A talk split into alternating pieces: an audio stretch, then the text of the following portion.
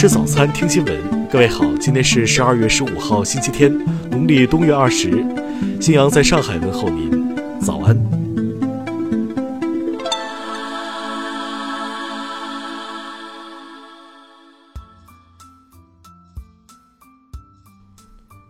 首先来关注头条消息。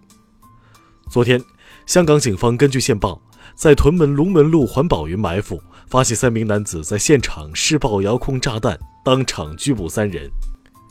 据香港媒体报道，涉案三人中，其中一名嫌犯为中学实验室助理，其余两人报称无业。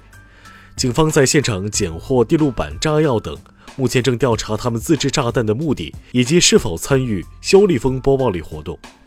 在暴力运动日暮途穷、法治之网正在合拢之际。仍有黑衣暴徒中的死硬分子不甘心失败，企图制造混乱与恐怖。对此，香港前特首梁振英早前指出，黑暴运动已经彻底变质，大家要留意身边的可疑人和可疑行动，随时报警。他还强调，对付暴徒只有执法和判刑，没有其他方法。听新闻早餐知天下大事。交通运输部消息。明年起，所有跑高速的车辆都将按照修订后的交通运输行业标准核定收费，其中八座、九座客车收费标准将降一半。数据显示，截至十三号，今年以来新三板挂牌公司成交金额突破七百五十亿元，挂牌公司共计九千零四十七家。中央财经委员会办公室副主任韩文秀昨天表示。中国正在跨越中等收入的阶段，从中等偏上收入国家向高收入国家迈进。中国五 G 经济报告二零二零显示，中国将成为全球最大五 G 市场，中国五 G 产业链已具有国际竞争优势。日前发布的中国双创发展报告显示，深圳位居创新创业城市榜首，北京和上海位列二三位，广州和杭州分别位列第四、第五位。日军慰安妇制度幸存者陈美英十三号在湖南浏阳去世，终年九十四岁。陈美英为今年去世的第五位日军慰安妇制度受害者。在新西兰怀特岛火山喷发事故中受伤的两名中国公民都已恢复意识，目前受伤中国公民正在接受治疗，虽然伤势严重，但情况基本稳定。昨天下午，四川宜宾珙县一煤矿发生透水事故。目前已致四人死亡，十五人失联，当地正在紧张救援和进一步核实中。下面来关注国际方面，苏格兰民族党党首、英国苏格兰政府首席大臣斯特金十三号表示，苏格兰政府将于下周公布详细计划，以推动苏格兰独立公投。韩国政府有关人士称，韩国决定按照美国要求分阶段参与海湾护航联盟。据悉，韩国首先将派遣一名参谋军官前往护航联盟指挥中心。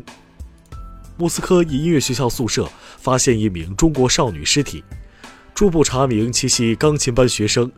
目前死者已被送去进行尸检，案件正在调查中。朝鲜国防科学院发言人十四号表示，朝鲜十三号在西海卫星发射场再次进行重大试验。朝鲜近期取得的国防科研成果将用于进一步增强本国的战略核遏制力。美国最高法院十三号同意受理特朗普财务案上诉。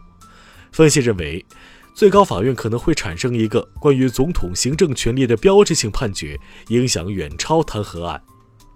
俄罗斯外交部十二号宣布驱逐两名德国外交官。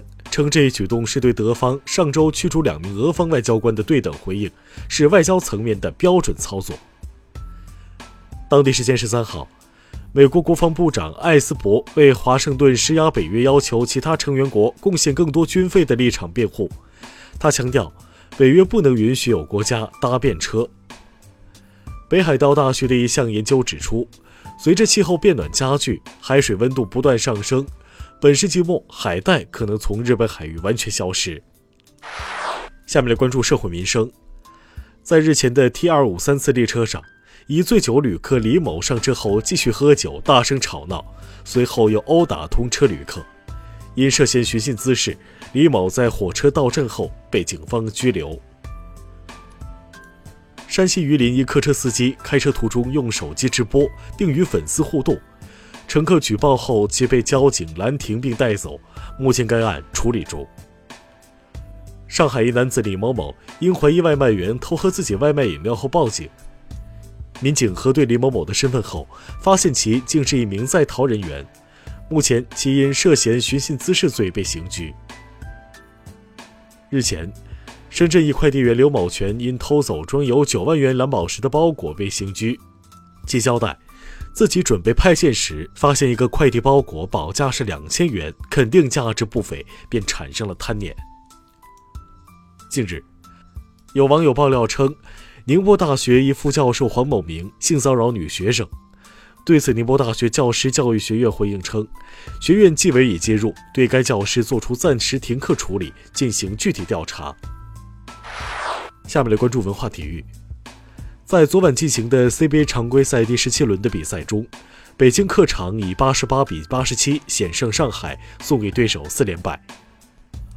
英超第十七轮的一场焦点战昨晚展开争夺，利物浦主场二比零力克沃德福特，联赛八连胜后继续领跑。澳大利亚考古学家在印尼发现一幅描绘半兽人围猎动物的岩画。该岩画是迄今已知最古老的人类岩画艺术，至少有4.4万年历史。山西警方日前破获圣城家园特大网站侵权盗版案，该网站注册会员达两百万人次，点击量达十三亿人次。目前该案已移送检察机关进行起诉。以上就是今天新闻早餐的全部内容。